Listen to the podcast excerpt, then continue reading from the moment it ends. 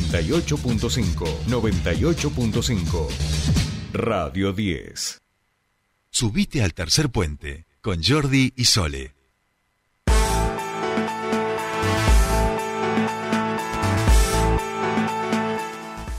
Bien, continuamos con más Tercer Puente. No, estoy impactada con las imágenes que están pasando justo ahora en, la, en, las noticias. Eh, la entrada de un vehículo directamente en un teatro allí en Mendoza. Justo está hablando el director del, del teatro. Y las imágenes son un poco impactantes, ¿no? Como, como el auto se traga incluso a las personas. Había personas ahí esperando y demás.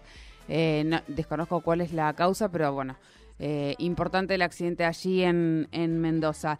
Bueno, ahora nosotros nos vamos a meter en la cultura porque les decíamos que aquí ya estamos en modo vacaciones, vacaciones infantiles y por supuesto queremos saber qué pueden hacer los más peques en estas vacaciones y eh, la caja mágica tiene una agenda importantísima para estas vacaciones de invierno. Queremos hablar sobre eso con eh, el director, actor, titiritero, gestor cultural, parte del equipo de la Caja Mágica. Hablamos de Jorge Onofri, a quien le damos la bienvenida a Tercer Puente. Buen día, Soledad te saluda, ¿cómo estás? Hola Sole, buen día, ¿cómo estás? Bien, buen día. Bueno, gracias por, por atendernos eh, y bueno, te convocamos para que conozcamos cuáles son las actividades que pueden hacer los chicos en esta en estas vacaciones de invierno. Entiendo que tienen eh, cuatro, cuatro diferentes obras del grupo La Batea que, que vienen desde Tucumán. También tienen acá algo propio que es La Niña Invisible. Bueno, contanos un poquito vos cómo vienen estas vacaciones de invierno en la Caja Mágica. Bueno, hemos trabajado mucho para poner, este, armar un programa atractivo para las familias, así que los estamos invitando a sumarse a los espectáculos que tenemos programados. Ya comenzamos este fin de semana que pasó, eh, sábado y domingo, tuvimos el, el, reestreno de La Niña Invisible, una obra hermosísima de Atacados por el Arte, que hacía muchísimo tiempo que habíamos dejado de hacer y la hemos otra vez vuelto a la vida y está preciosa como en su mejor momento. Eh, y estuvimos el fin de semana también eh, una de las obras del grupo La Batea, que es Libertad del Sueño de Manuel. Así que ya comenzó para nosotros el periodo de vacaciones y continúa este jueves con, con las obras de La Batea, eh, jueves y viernes a las 4 de la tarde vamos a tener las aventuras del burrito valiente el jueves este, y títeres sueltos el día viernes.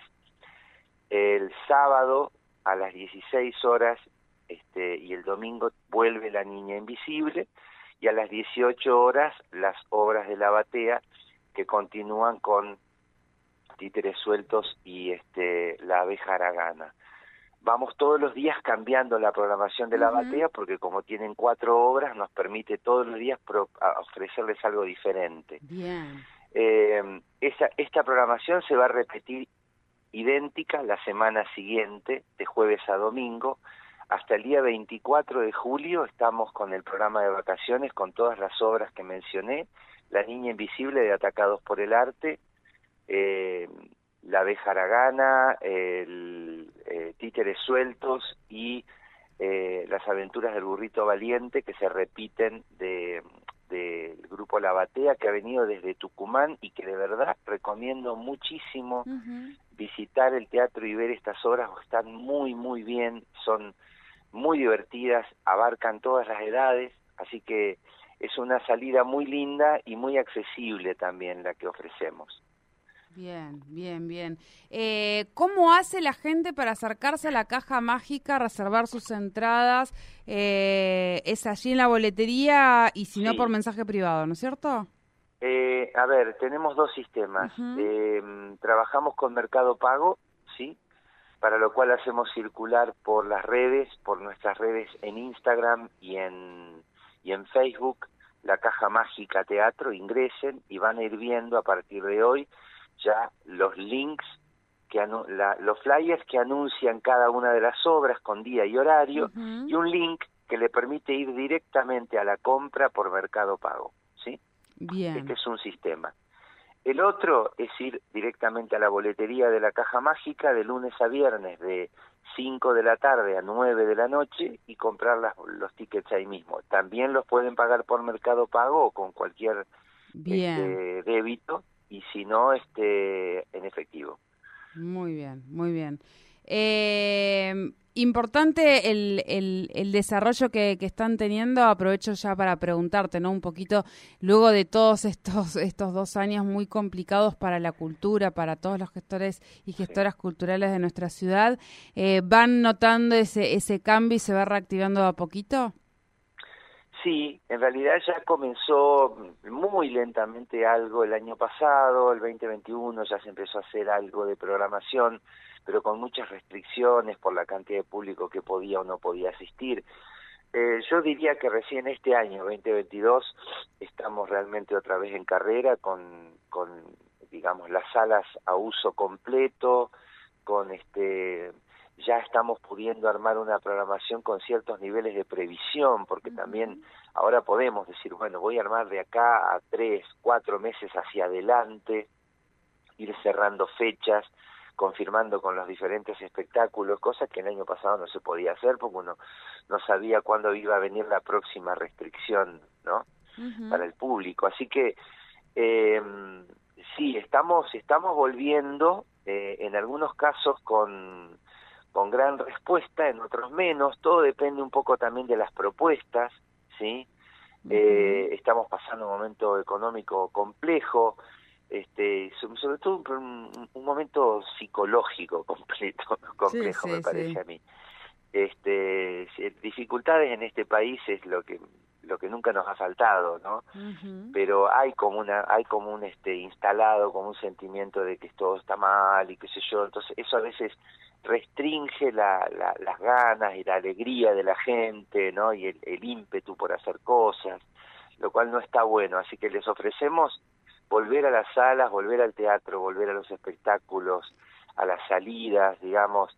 Por supuesto, cada uno irá viendo según sus posibilidades hasta, hasta cuánto y cómo, pero es muy importante el retorno a, la alegría compartida con otros, ¿no? presencialmente. Es verdad, es verdad. La, este tipo de actividades por ahí uno como que las tiene olvidadas con esto, todo esto que, que, ha pasado, las tiene relegadas eh, y, realmente, bueno, ayudan muchísimo en, estos tiempos. Y yo siempre digo también sacar a los chicos de las pantallas también en estos tiempos es sumamente importante, así que estas propuestas de vacaciones eh, una cosa que nos emociona mucho es ver la, la recuperar otra vez algo que habíamos olvidado. Vos ten en cuenta que, por ejemplo, yo con mi grupo, con Atacados, eh, no hacíamos funciones desde el 2019. Claro. Absolutamente ningún contacto con el público desde 2019.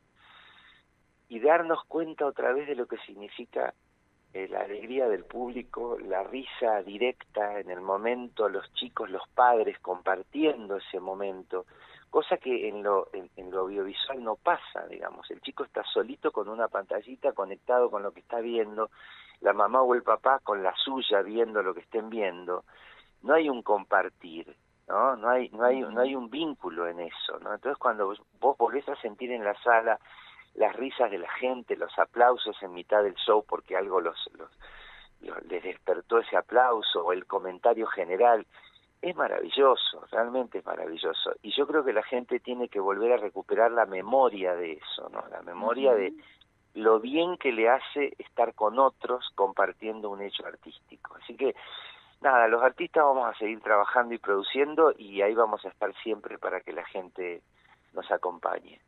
Bien, Bien. Bueno, Jorge, muchísimas gracias por tu tiempo con nosotros. Éxitos y por supuesto la invitación ya está hecha. Hemos ahí subido todos los datos a nuestras redes para que se acerquen eh, al teatro allí en la Caja Mágica. Muchísimas gracias.